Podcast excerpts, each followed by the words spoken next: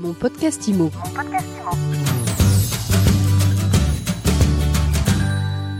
Bonjour et bienvenue dans ce nouvel épisode de mon podcast IMO en live du Salon Rennes. C'est la 19e, peut-être même la 20e interview du jour et je suis avec Charles Marinakis. Bonjour. Bonjour Ariane. Ben, je suis ravie de vous recevoir. Vous êtes président de Ceinturie 21 et vous êtes le premier à avoir dit à voix haute ce que d'aucuns pensaient à voix basse, c'est-à-dire que le marché est en train de bouger, pour pas dire de se retourner.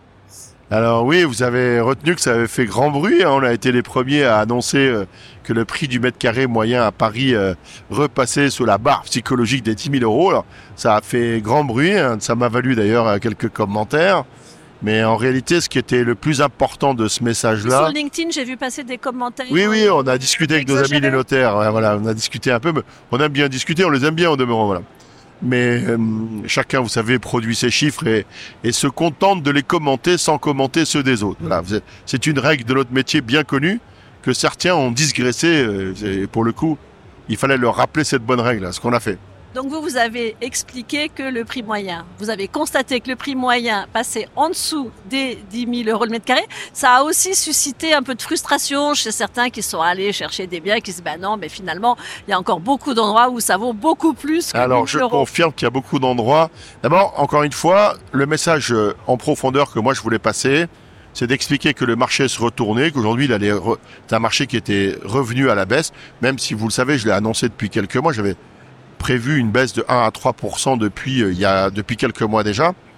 Mais c'était important de marquer qu'un marché comme le marché parisien, dont tout le monde peut considérer qu'il est tellement atypique qu'il ne répond à aucune règle de marché et que, en fait, il, euh, il s'autogère, eh bien non, en fait, le marché parisien, comme les autres marchés, notamment quand il est un peu moins nourri par les étrangers et par les investisseurs, eh bien, c'est un marché qui s'autogère. Voilà. Et là, on donnait clairement le top départ d'un marché qui était en train de se retourner. Voilà. Alors, je vous confirme que si vous cherchez un bien à moins de 9000 euros ou à 9600 euros du mètre carré, pour, pour être précis, 9873 euros du mètre carré à Paris, dans le 6e arrondissement, vous allez avoir trouvé. beaucoup de mal à trouver, Ariane, même en passant par une agence 121, ce que je vous recommande au demeurant. Voilà. En revanche, si vous allez dans le 18e, dans le 19e, dans le 20e, peut-être dans une partie du 17e, eh bien, vous trouverez des biens qui vont se situer effectivement entre 9500, 10 000, 2200, 10 600 euros le mètre carré. Voilà. En tout cas, on est, si on est au-dessus des 10 000, on n'est plus très au-dessus des 10 000 et la tendance, c'est quand même une tendance à la baisse.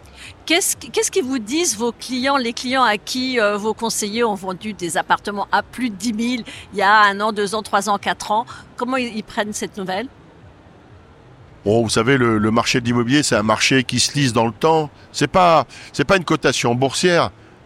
Qu'auraient dit ces clients-là si on leur avait vendu des actions du, du 440 ou des actions d'un placement qui a diminué de 50% sur les six derniers mois? Je pense qu'ils sont très contents d'avoir fait une acquisition, même à 11 000 euros du mètre carré à Paris. Personne n'a été déçu d'un investissement immobilier sur les 15-20 dernières années.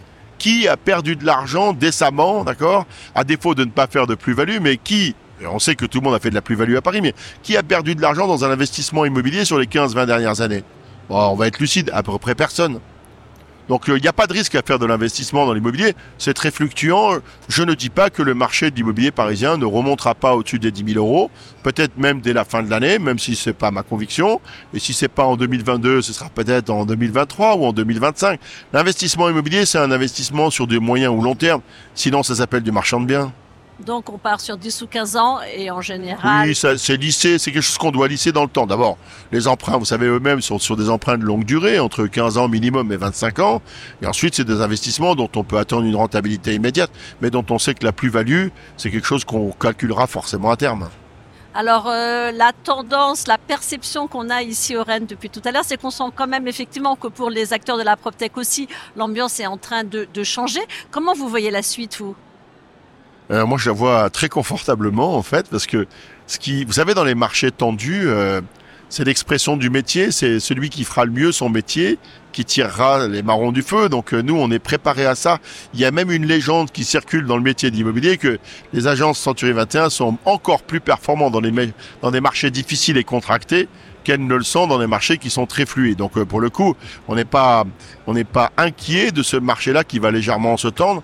Et encore que ce sera aussi notre travail que de, le, de lui redonner une tonicité, une fluidité, en négociant mieux les mandats et en faisant comprendre à nos clients vendeurs que, eh ben, à un moment donné, quand c'est trop cher, c'est trop cher.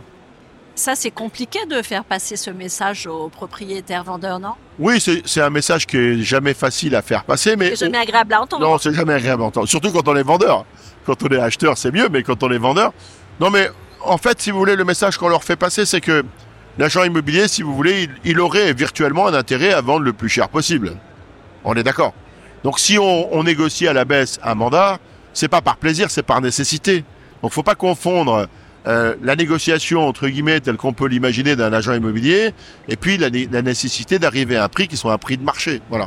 Vous savez, un bon prix, une transaction réussie, c'est un prix qui est accepté par le vendeur et acceptable pour l'acquéreur. Voilà. L'évolution des prix à venir, la moins-value, vous l'estimeriez à combien? Je pense que d'ici la fin de l'année, ce sera entre 1 et 3% Je l'avais déjà dit, situé à peu près dans cette fourchette-là. Que va nous réserver 2023 euh, Pour le coup, moi, je suis pas Nostradamus, même si on peut extrapoler une certaine tendance. Je pense que le premier semestre sera encore un marché qui sera légèrement à la baisse. Vous avez encore une fois, ça fait depuis la nuit des temps et vous êtes une, observatrice. Euh, pas depuis la nuit des temps. Pas comme moi non plus, mais, mais vous êtes une observatrice depuis de longues années de ce marché de l'immobilier. Et vous savez comme moi qu'il a cette faculté incroyable à s'autoréguler depuis des années. Et qu'à un moment donné, eh bien, les vendeurs devront euh, arriver à la conclusion que c'est trop cher pour la capacité de financement, que une partie des acquéreurs ont été désolvabilisés ou sont désolvabilisés par, par ce prix-là et que s'ils veulent toucher une nouvelle tranche d'acquéreurs, il faut ajuster le prix à la baisse. Voilà. Est-ce que vous redoutez un crack façon 91 Pas du tout. Pas du tout. Pas du tout parce que c'est pas euh, la difficulté, elle n'est pas structurelle. Hein c'est pas le prix de l'immobilier qui est en cause. C'est, vous savez, le prix de l'immobilier en été, le marché de l'immobilier, sa tonicité, il la prend dans la structure de la société française. D'abord la démographie, hein, c'est ce qui pousse. Vous, savez, c'est, euh, on est passé de 598 000 ventes en 2009 à quasiment 1 million 200 000 ventes en 2021. C'est-à-dire, ça a plus que doublé en 10 ans. C'est pas une opération, ça s'est pas fait par l'opération du Saint-Esprit la, vraie raison macroéconomique, la raison profonde qui donne de la tonicité au marché, c'est d'abord la démographie déjà, et puis ensuite c'est l'atypisme du foyer français qui est passé de un peu plus de trois personnes par foyer à un peu plus de deux personnes par foyer. Donc il faut bien loger les gens à un moment donné. Comme on ne produit pas assez de logements neufs, et il faut rendre hommage à, Alain Dinin qui dit ça depuis des années, d'accord? Comme on ne produit pas suffisamment de logements neufs, bien vous avez forcément un marché qui s'est dérégulé à la hausse, qui a été très en faveur des vendeurs. Sauf que les régulateurs de marché, que sont notamment le taux de crédit et le revenu des ménages, aujourd'hui sont contrariés à la fois par le taux d'usure, par l'augmentation des taux de base bancaire, par le coût de l'énergie, et donc forcément le, reste à vivre et le disponible qu'ont les ménages français pour l'immobilier, ben, c'est mécaniquement réduit. Voilà. Puis il y a toute la problématique de la rénovation énergétique qui va plomber aussi. Vous avez tout à fait raison, c'est un facteur aggravant qui est la rénovation énergétique qui va que les banques aujourd'hui typiquement intègrent dans leur plan de financement. Hein, quand vous achetez un bien, mais en fonction du DPE et de sa classification, on va extrapoler, anticiper d'éventuels travaux de mise en conformité énergétique, etc. Voilà. Donc ça, on va dire que les régulateurs de marché, tous ces régulateurs-là, qui nous ont été très favorables pendant dix ans, nous sont, en tout cas pour le moment, légèrement défavorables. Donc il va falloir que tout le monde s'adapte, nous et nos clients. Alors vous, au niveau de vos objectifs de développement, qu'est-ce que ça va avoir comme impact, cette nouvelle conjoncture? Non, je crois pas parce que on a toujours considéré, si vous voulez, que nos objectifs de développement, ils devaient être endogènes sur une stratégie qui doit être indépendante des phénomènes de marché. Le marché, vous savez, si euh, il va pas retomber demain à 600 000 ventes, donc à un moment donné, ça reste un marché à conquérir. Nous, on a encore calculé que quasiment, quasiment 40% du territoire français physiquement euh, n'était pas encore euh, desservi par une offre de service Century 21. Donc euh, on a un levier de croissance formidable et on va continuer avec un objectif suprême qui est 1000 agences à fin 2023, qui sera atteint. Dernière question, un conseil pour les, ceux qui nous écoutent, qui ont un projet d'achat. Comment on fait aujourd'hui? Est-ce qu'on attend que ça baisse encore un peu? Ou on ose se lancer si on a un crédit? Moi, je crois que le projet immobilier... Vous savez, je je l'ai dit l'autre jour dans une interview aussi, je pense pas qu'on se lève un matin et qu'on dise chic, le taux est à 1,2, je vais acheter. C'est pas ça, en fait, le, fait générateur d'un projet immobilier, sauf si vous êtes investisseur, auquel cas, mais on va éliminer ce cas de figure.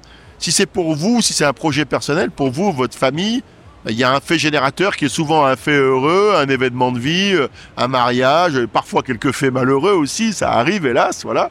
On a en tout cas été parfois confronté à ces sujets-là, mais par bonheur, c'est souvent quelque chose de plutôt sympa. Eh bien, c'est un projet personnel, voilà. Il faut simplement que vous alliez trouver un bien qui est en, en adéquation avec vos désidérata et votre capacité de financement. Eh bien, si vous avez un vrai projet qui a une source profonde, ben, vous vous adapterez soit au niveau de la surface, soit au niveau de la géolocalisation. Et si vraiment vous ne trouvez pas chaussure à votre pied, eh bien vous différerez votre, votre projet. Mais encore une fois, je crois qu'il faut, euh, vous savez, un projet, il faut trouver quelque chose qui vous plaise, avec lequel vous vous sentez bien, que vous avez, dont vous avez envie de faire l'acquisition. Voilà. Euh, vous savez, si vous achetez un bien 5 euh, ou 10% en du prix du marché en théorie, mais que c'est une maison ou un appartement dans lequel vous vous sentez pas bien, il vous aura coûté bien trop cher dans tous les cas. Merci beaucoup pour ce mot de la fin, Charles Marinakis, président de Century 21. Merci de votre invitation. Et je vous dis à très vite pour un nouvel épisode de mon podcast IMO à écouter tous les jours sur MySuite IMO et sur toutes les plateformes. Mon podcast IMO. Mon podcast IMO.